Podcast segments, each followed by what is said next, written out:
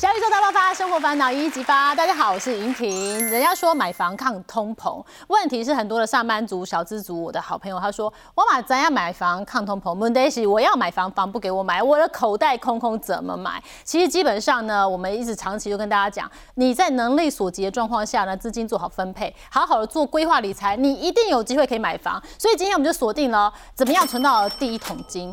再来第二件事情呢，就是怎么样多存几桶金，让你可以直接就可以买房，至少头期款要先出来，这是非常轻松可以做得到吗？我们就欢迎今天加入我们的三位好朋友们。首先，我们欢迎我们的理财达人 Ada，，主持人好。然后 A 大最近有一本新书哦，它有理财金律，这上面呢也是针对我们生活上会遇到一些大小的状况，你钱到手要怎么样去聪明的运用哈，跟大家做了很详细，甚至告诉你怎么算哈，来分享要怎么买房。再就是娜娜 Q，嗨，大家好，我是娜娜 Q。那再就是我毒舌好朋友思维，大家好，思维。对，哎，因为我们今天要真的哈正视这个问题，就是如果真的说要买房，不要一直好像是唱高调，然后都讲的好像很厉害，但是我们做不到，那没有用，一点意义都没有。我们现在就是要朝大家可以有机会买房来讲。第一件事情呢，哈，一百万可不可以买房？你们觉得可不可以？觉得可以的，请举个手，好不好？可以。可以，一百万可以买房啊，付头款是不是？好，大家状况不太一样哦。一百万，其实 A 大的房子当年买二零零八年买的，然后我成交是九十六，但是付完那些呃契税、代书，然后银行开办费，这样加加差不多刚好一百。哦，差不多一百万哈。他他不是付头款，他是买到房在台南哈，对，也不是很偏僻的地方，在火车站附近。哦，所以一百万可以买房哈。十位讲，我就真的觉得。怎么可能？不是房子有新有旧，你不能想说我要买一百万地保嘛，博科林嘛。哦。所以，诶，新北市比较稍微偏远的地方，一百万当头款，其实是可以买得到房子的。嗯。哦，可是只是说大家会觉得说，哎，我要市中心，我要捷运站，我要台北市，一百万怎么可能？那就多存几个一百万喽。哦，是。娜娜 Q 也觉得可以嘛？可以。你是买在宜兰对不对？对。啊，这个钱哦，慢慢存，但是至少我们听到一百万是觉得。我稍微努力一下是做得到的。那我们又要回过头来讲说，那我怎么帮自己存一桶金呢？十位大大他怎么买的？因为十位真的最挑剔，他也遇过最多的状况。从他的故事先给我们一点信心。这真是我的故事哦。其实当年呢，在一周刊工作，薪水蛮高的，可是我以为我自己的意志力够好，嗯，所以想说啊，要存钱很简单嘛？就存嘛？嗯，然后怎么存都存不出来。就是你当没有在正式认真存款的时候，你的东西就会坏掉，你的机车就会坏掉，你的汽车就抛锚，你家突然间漏水，总之什么修的钱就会出现。所以我就觉得这样不是办法，那一定要把钱从户头扣掉才算是存钱的话，那哎这样钱才存得下来。所以我一个方式告诉大家，三年一百万的计划是这样，我是这样存，嗯，第一年一个月存两万块。那这样算起来叫做零存整付计划，就是强迫让银行把钱扣出来，那个利息非常的低，但是银行主动把钱扣到他的户头，所以你的钱不管你月薪可能是五万块，可是一年一个月存两万块，哎，只剩三万块。哦，进到你账户就是那三万，就就三万块，强迫你直接对，强迫就扣掉，所以你那个命运之神就觉得说啊，你这个衰鬼只有三万块，算了啦，我就不要让你多花钱好了。哎，我这真的是这样存到钱哦，所以你第一年呢就存到三十万，对不对？对，做一笔定存是好。那这一笔定存利息现在大概两趴多，就比较高一点。嗯，零存神付大概就零点几而已，就没什么。重点是要银行主动把钱扣掉。重点是逼自己不准再多那两万，拿走拿走。是，然后呢，一笔定存三十万就拿去做定存。其实现在很多高利活呃高利活储或是高利定存都可以来利用，这样因为利息大概两趴到四趴不等，哦拿去存。然后第二年呢，一个月存两万块一样存三十万，可是呢，第三年不一样，你总要薪水加了一点嘛。嗯。啊，总要想要买房子，因为买房子是一个需要计划的事情，所以一个月变存三万块。好，那你现在一年就变四十万，对，三十、三十、四十多少，这样就超过一百万了。三年的刻苦计划之后，你就第一桶金就出现了。对，那这个一般干什么？现在大概买不起房子，或是说在台北的都会区买不到好的东西，你可以当郊区的投管，或者是继续把这一百万往内继续滚。嗯，好，继续滚下去。就是谁说这三年一百万计划只只能做三年？对，我现在三年拿了一百万，但是我的这个饼就变大，饼再滚进去。六年搞不好就有两三百万。对，然后呢？可是存钱的时候切记哦，不要做那个风险太高了，比如说啊。什么？以前有段时间流行什么澳洲币啊？澳币有六趴，是对比任何投资都很稳定。可是你后来就是澳币亏了要死，对，或是你去存个马币，结果马币换回来亏了要死。哦，不要做这个事情。像日币啊，最近不是很低迷吗？对。如果你要出国去玩再买，可是你要如果投资的话，千万不要用投资外币的行为去做这件事情，因为到时候你换成台币的时候会有亏损。对。好，然后第二个 PayPal 是这样。固定存三分之一的薪水。嗯，好。对，但我现在现在没有没有固定薪水，很可怜这样。可是以前在有薪太高了，以前在有薪水的时刻呢，其实我的零存省付一直在做，反正存钱是一个重点。那我们讲三分法嘛，是。一分钱是拿来存起来，一分拿来花，一分买那个房子或是租房的东西嘛。所以不管你如何，你三分之一的钱都还是要继续存下去才是对的。哦，哦，哪怕是你买了房子、结了婚，我觉得你还是必须要多存点钱，因为可能要存退休金啊，存一些其他账户。现金在这个时候还是蛮重要的。是，对，嗯，因为我们刚刚在聊一桶金这件事情啊，其实基本上一桶金，呃，如果以中南部来讲的话，十位说一桶金大概一百万，这一百万在中南部可以买得起房子了，其实是可以的，当投机款是可以的。对，那如果双北呢？双北啊，估计至少应该三百万会买到比较好一点。嗯，那两百万可以买的比较差一点，比如说旧公寓、郊区。因为像即便像好，我们讲淡水有捷运、有轻轨，一平大概十几万的房子还是蛮多的。是，对。那你说一平讲，我们算二十好了，买个十平是两百万，嗯，买个二十平是四百万，嗯，其实四百万的两成的自备款一百万。买得起啊！是，所以我们不要老是看这个蛋黄中的蛋黄。你看到那个两千万的房价，三千万、四千万、五千万，你就觉得这是不可能了，对不对？你先不要心放那么大哦。那大家都有可一组，我们看看大家经验。像 A 大，你当初怎么存到你的头期款？我当初是一开始从那个买中华电信零股开始，然后也有买基金。我二零零八到二零一三这一段时间是买基金比较多，对，然后。呃，中华电信的话是定期定额买零股这样子，嘿。那我到二零一三的时候才有学那个零零五零的那个操作的方式，因为我基金当初买房的时候是大亏五十趴出场的，我把它砍掉。那如果放到现在，它其实也是亏的哦。哦，所以啊那干脆买房救了你，选那个很不好的标的。我刚刚说买房抗通膨，你买房抗亏损，因为错误的投资标的不如不投资了哈。那接下来你的调节就是慢慢进化，就从这个 ETF 的零零五零开始，从基金然后。没有赚钱到个股啊，然后 ETF，那你后来有强迫自己再存款哦？有有有有，就是我用的方式哦，它叫做暴力存钱法，就是我拿到薪水的第一件事情先。付钱给未来的自己，你就是强迫自己把钱抽离，就像所谓哥刚刚也分享，他就直接不留情面，对，就直接先把钱抽走。他是银行直接把它扣掉，啊，你的做法是怎么样？我是把它拿去买那个个，就是中华电信这样子。哦，你的存法是把它转到文件型的个股里面，对，不会大起大落的那种个股。嗯，然后就是每个月存，再来就是。呃，要付清自己的账单。我在月初的时候就先去算，说我这个月后面大概会有多少账单要缴。嗯，哦，那就是先把这笔钱先拨出来。嗯，那再来哦，我会发零用钱给自己，就是大概是薪水的百分之十。哦，这是作为用来投资自己的部分，就像买书。啊，如果这个月没有书想买，我可以把它留下来，然后就可以把它归纳到我的那个乱花基金里面。哦，我知道，我看懂了。你有给自己发零用钱，然后你也有给自己一个乱花金。那个发零用钱不是让你去累积买爱马仕，那是让你去进修，提升自己的竞争力。以后你还要赚更多钱，对不对？哈，所以你发零用钱给自己。那没用的话呢，就可以让自己适时的放松一下。哎，对啊，它也可以累积起来。啊，如果说累积好几个月之后，你也可以一口气把它花掉，但是你的节制，你要有节制，你最大的上限就是你那个钱包里面的那个钱。啊，那那 Q 现在是也买房了，好，成交再来一次。那你怎么存出你的头期款？啊，我有四个心法来跟大家分享。其实我觉得我们三个蛮类似，都是会强迫自己储蓄的。那我自己就是一拿到公司的薪水的时候呢，我就会。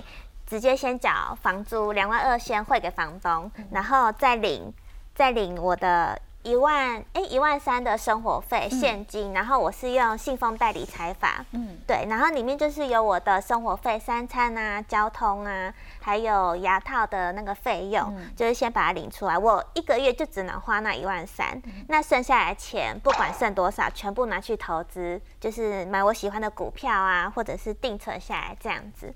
那第二个方法呢，就是增加副业收入，就是我的副业就是 YouTuber 嘛，嗯然后还有其他的副业这样子。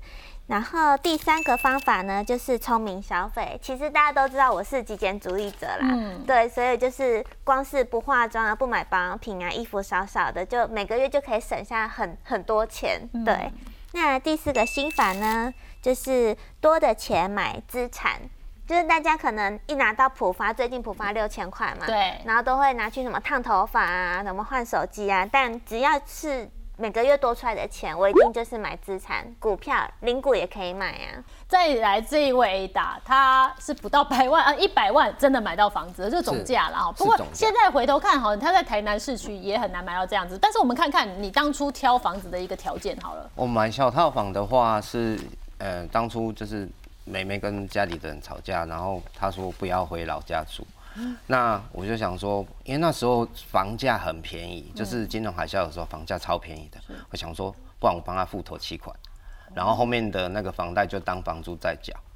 那房子定了，真好哎。对，妹妹跟你妹妹。妹，她说妹妹不是 妹妹，亲妹妹。要标准。她说亲妹妹，好亲妹妹。啊是亲妹妹。亲妹妹跟爸爸妈妈有点小矛盾，想搬出去。哥哥说没关系，房子我哥哥买给你。哦好霸气啊好霸气，对啊，那时候就是一股冲动就给他买下去，就直接买下来了。那妹妹因为只有妹妹要住，所以你挑的物件就小套房。对，然后就是交通方便的、嗯。啊，距离火车站比较近的，对。然后那时候成交是九六九十六万，嗯那含那个银行还有开办费那些契税规费全部加一加就涨一百万，嗯，对，大约一百。对，所以头期款才二十五万哦、对但现在应该是没有这种机会了。但是当初这样，因为这样的机缘，然后买了。虽然妹妹后来也没要住，对，反正哥哥自己付。对啊，就妹妹后来她就说她交了男朋友，说我不回来了，哦，那我就把它装潢完之后，就把以每个月八千八的价格租出去，那那算有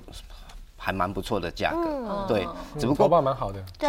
对。只不过我原本的设想是想说要租给成大的学生嗯。啊，结果呢，后来来找我们租房子的都是在八大行业八大行业的上班族，火车站那边诶真的吗？对，全台湾的火车站旁边大概都是八大比较多会，比较多。对，或是外来的游子啊。那对成大的学生，如果你真的做成大的投资啊，你要注意，成大只能住在学校的正对面，啊，对，他在那一栋上课的那一栋的正对面。成大这个是这样住哎，所以你要搞清楚说那一栋的对面是什么样的学生，比如说文学馆，嗯，啊文学院的啊，啊或是说那种电子阿仔的，嗯，哦，因为他们不会互相走，他们只会到走路到的地方而已。我可以跟大家分享嗯哦，就是你存钱存钱买房的头期款存起不要太短，因为你太短你很难做那个投资规划。哦，钱要先 hold 一点点在手上啦，不要说好像有一点点现金就是就 all in 下去了。呃，对，然后再来就是你要去培养你的那个还款能力，这样子，就是说，呃，我们假设你是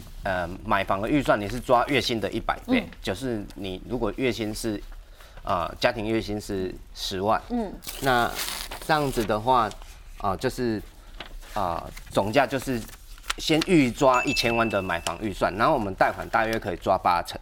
那抓八成之后，呃，我给各位一个口诀，就是你每贷款一百万分三十年摊还，然后在利率二点一 percent 的状况底下，哦，你的月缴是三千七百五十块。嗯，哦，这是你已经帮忙算出来的对啦哈。那这以这样的公式去算的话，我们呃贷款八百万是一百万的八倍，所以我们乘下去的话，就是三七五乘以八的话，就是每个月要缴三万的房贷。那如果说你现在是租房子的人啊，你要培养你的缴房贷能力，很简单，我跟你讲，你就是先用我们的原本预计每个月要还的那个房贷，就是我们算出从你的能力去算出你每个月的房贷应该可以付到最高你能容忍值，啊。然后用这个去推算你现在的房租，去扣掉你的房租。对，就扣掉房租，然后假就是设我现在房子是租像 Nana Q 现在租两万二，嗯，那我算了我的能力应该可以缴到三万块房贷，那我就三万减两万二，呃对，我就有然后存那个八千，存八千哦块。先给它啃起来。对，就是训练自己每个月有缴三万的能力。哦对，然后当你买房之后，如果你一个月的房贷一样也是月缴三万的话，那基本上就是接过去了。嗯，嘿哦，，那反而是水电那边可能会更便宜，因为有的房东他水电收很贵。哦，哎对多给你收的，哎是是哦是所以呃，其实这样算算不难哦。就是说，我们先买房前，我已经确定我要买房，我也在努力的存我头款。好，现在已经快碰到的时候，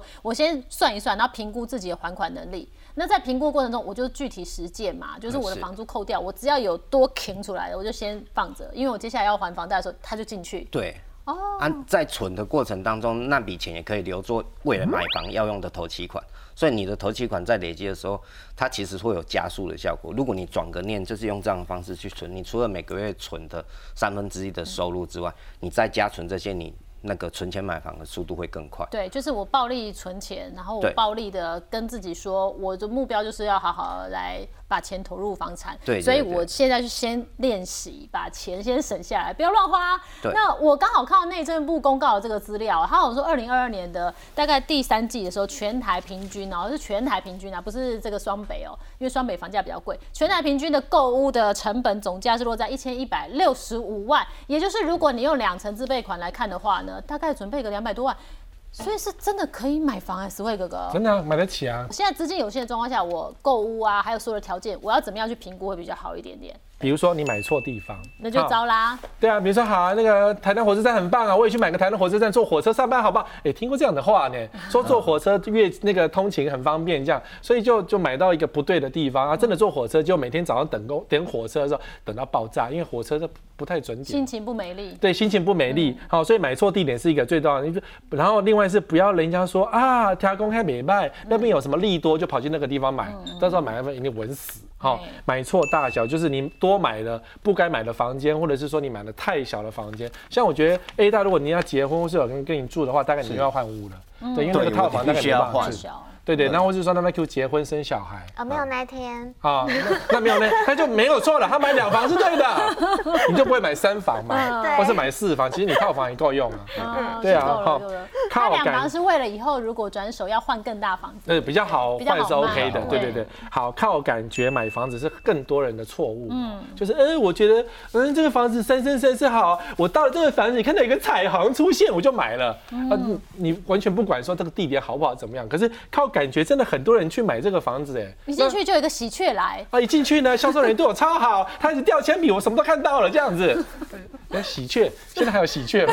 我跟你讲一个 sign 嘛，对对不要靠 sign 来买房子。还有说有一些爸妈买房子给小孩啊，说，呃，这个嗯我要希望我小孩孝顺哦，所以住离我近一点，就靠那个感觉买到家附近。结果买下去之后呢，儿子出国了，绝对不回来。哦，想说啊，我终于要跟，对不对？我受不了老妈，只好翅搬。膀硬了，终于要飞了，就竟然叫我搬在隔壁。对，然后就受不了就飞走不 这样。乐意啊对，所以嗯，但是多一间房也不错了。可就是不要用靠感觉买房，因为买房子是一个科学啊。对然后第四个，买房当赌博是错误的。嗯，就像 A 大当年买房是赌博，他就赌说他买得起这个房嗯。子。如果说他当年金融海啸继续往下崩的时候，他就死定了。对，好，或者是说你买下房子之后呢，你突然间被资遣。嗯。其实，在那个疫情之前呢、很多人买了很多房子，嗯，后来都法拍，因为突然间对不对？付不了了。对啊，就是疫情来了，所以就没办法啊，然后就没有薪水啊，所以要有多少钱再买多少事情是最重要的，对，那 A 大那时候薪水只有两万一，他敢买房，就是为了疼妹妹，对不对？赌一把一样。对对对，刚好就是还有运气很好。运气很好，对赌对了。对，因为后来整个房市就上来，那个价钱你买不到了。对，一样是当初在买啊，A 大你也没那么顺利嘛，哈，因为我刚刚已经算了嘛，两万一的薪水，然后头款下去，全身只剩五千块钱，接下来每个月还要还那个七八千块的房贷。对，哎，因为我当初有遇到贷款成数不足的问题，就像石辉哥刚刚讲的，我们不是那种很前几名的公司，有没有？你的那个贷款成数跟利率都会有影响。哦，对，这是实际的，所以我那时候就被建商引导去贷了一笔十四点二 percent 的信贷。十四点二，哎，对，你如果要稳健投资，要到十四趴也没那么容易耶。你既然贷款成数十四点二，你也给他下去哦。对，硬着头皮也是要把它把它付清，就是把那个不足的成数补足这样子。这感觉像刷卡的金额了。对呀、对啊，就是硬去盯到了，那你怎么办？那十四点二，就去打工把它弥平掉，就是假日打零。就去卖啊，不是 卖循环卖体力啦。举牌人员那一种，或者是去工地哦，然后做出工。啊，。真的有哎、真的。耶。真的是去卖体力耶、卖体力啊。真的辛苦哎、现在可以卖 Uber 这样子，卖外送。因为他本来的工作就已经占了你很大的时间了嘛，然后薪水真的是不足以去 cover 这十四趴。呃，是因为那个信贷压上去之嗯。后，就真的不够，所以我前几年的投资那个房租收益是负值。哦，后嘎仔你有哎租人家，本来是希望妹妹缴，妹妹不缴嘛，那你租人家八千多，我觉得还不错啊。嗯，对啊因为，就等于贷款有人在帮你缴，对对但你要想办法去搞定你那个十四趴，所以你花对多久时间？我三年不到我就把它清掉了。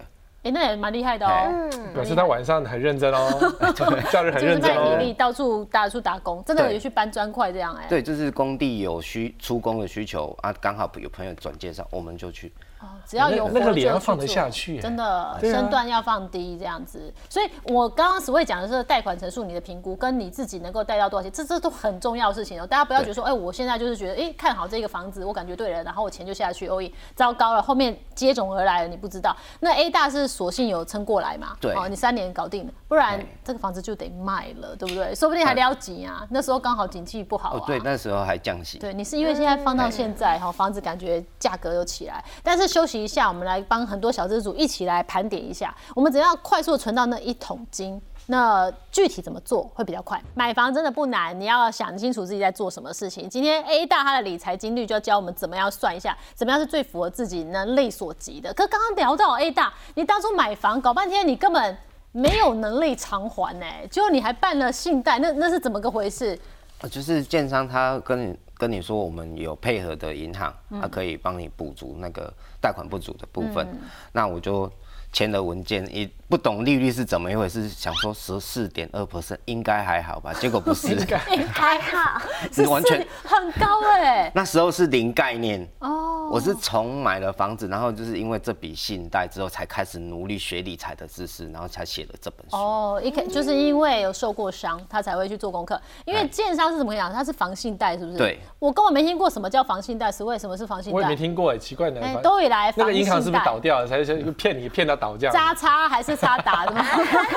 建商是跟你说帮你做，算就是是补补我那个贷款不足的部分，因为我当初有学贷，嗯，我是有学贷的状况底下去办理房贷，那他们说有影响到贷款成数，那以前的银行很喜欢加一些有的没有的名目，什么开办费啦、管理费啦，就加一加，光是这些费用就好几万块这样，然后除一除，你的利率就非常非常的高，对哦。我至少付了一万五的部分，对，那就是被 A 走了，因为这哎。这个什么什么什么费，可能还有什么呃呃承办人奖金啦，给建商的 bonus 红包钱啦，这之类的。因为建商介绍给银行的对呀、所以要付一嘛点钱，所以你可能这内涵、这个。你就是一万五的手续费整个被拿走，然后你那个十四趴还要再要命要十四趴死真的很对。高，因为照理说呃大概大概十来趴信贷就很高，因为以前大概六趴到八趴之间呐、哇然后开办费大概三五千左右，这合理的值啊。其实我们说现在啊，有些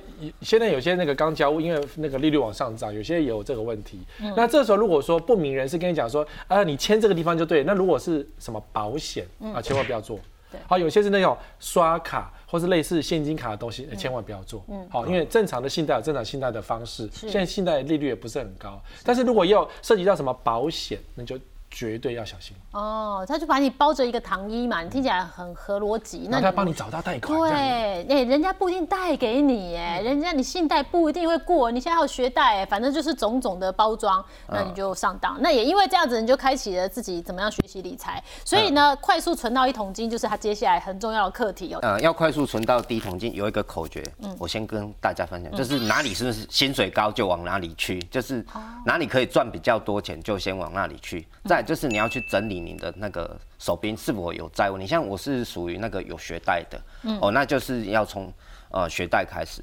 如果说你有就是不小心消费过度有卡债的，那也要先从这边开始处理。哦理财前，请你先理债，你的债没搞定，你理什么财？对对对。哦，所以先理债，这是你的第一件事情哦。对然后把你的债清干净。是，然后再我们就要学习所谓的固定储蓄，因为你先有固定的储蓄，再去做固定的投资，它就会转换成定期定额的投资。嗯，哦，比如说每个月都是五千或一万五，哦，这样子固定存下来，你就会可以呃一直累积资产这样子。对，所以也就是说，你接下来就开始把它来做定期定额当你。就是可以每个月都存到，比如说一万五的时候，那就是开始你定期定额的投资。那你甚至在年终拿到手的时候，你还可以去分配一下说啊，我如果有闲钱，我是可以加码的，那就能够再加快你存钱买房的速度，这样子。嗯，所以我们应该现在简单的说哈，呃，就你当时的状况是冲动购物，没错，是。然后也很运气不巧的遇到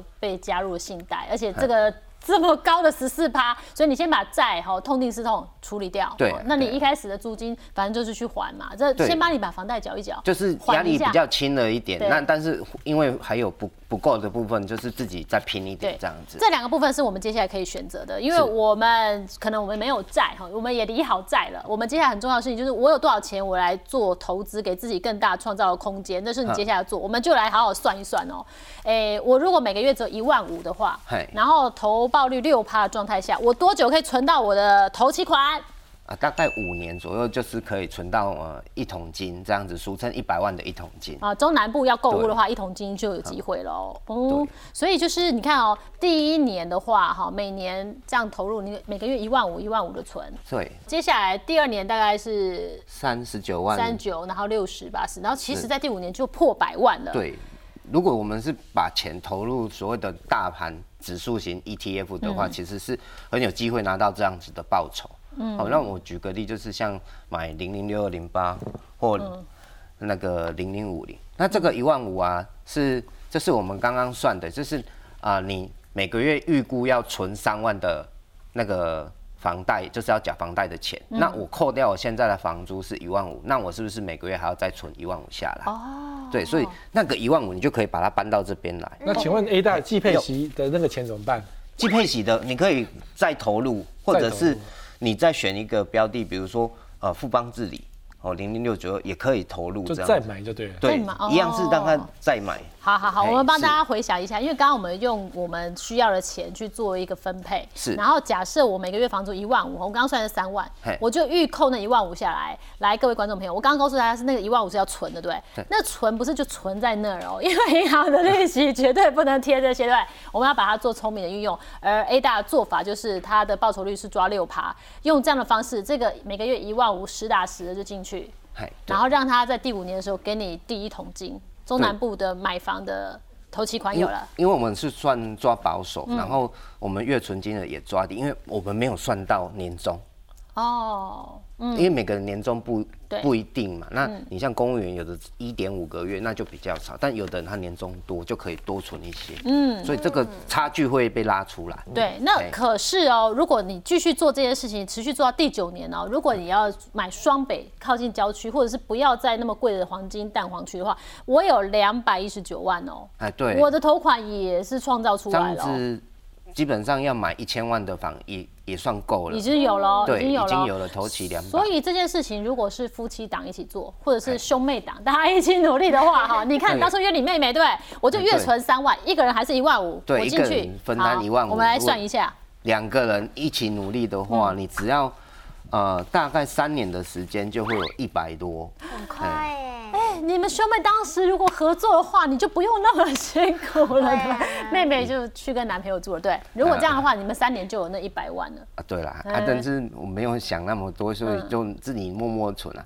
那如果说我们存五年呐，哈，因为五年算一个合理的那个存头期款的那个时间，如果在双北市你要存两百的话，你大概要花五年的时间。嗯，哎，而且这个算合理报酬，如果你是放到五年的话，年化报酬六趴是是可以达到的。对，哎就是已经是接近我们大盘再多一点点，所以这个是做得到。我我我是个人算保抓保守，对就是六趴的话，我觉得是保守，因为有的有的书他会写七趴，哦对，但是我觉得抓六趴算保守。对，就是很保守的。你看你对当时是不是信贷十四趴，就很努力的存很六趴，很对不对？对，我们提早做准备，你大概第三年的时候，你是整个本金就下去了，对不对？好，那我刚刚说第五年我就已经达到两百万，对来，时间拉到九年，各位北部的观众的那个第一桶金就有了对，大概会到四百左右，对嘿，而且做得到的，哎，会超过所。以很多人对会忍不住哎、因为这个是稳定嘛。对比如说前阵不是流行 all in 长荣行，对不对？all in 人什么？这印下去了，就我马上就出来这样嗯子，所以你会觉得很痒。然后真的很多人印下去，真的第一个月呃第一个礼拜嗯不是第一个月，第一个礼拜涨很多，涨一倍，对，然后就没有走了，嗯那就拜拜了这样。对，所以有时候还是稳健一点啦。哈，我们自己可以看得到的。刚刚说 A 大说，我就是保守六趴嘛，当然有人可以创造十二趴，那是各凭本事，但是不要给自己一个太高风险的这一个方向哈。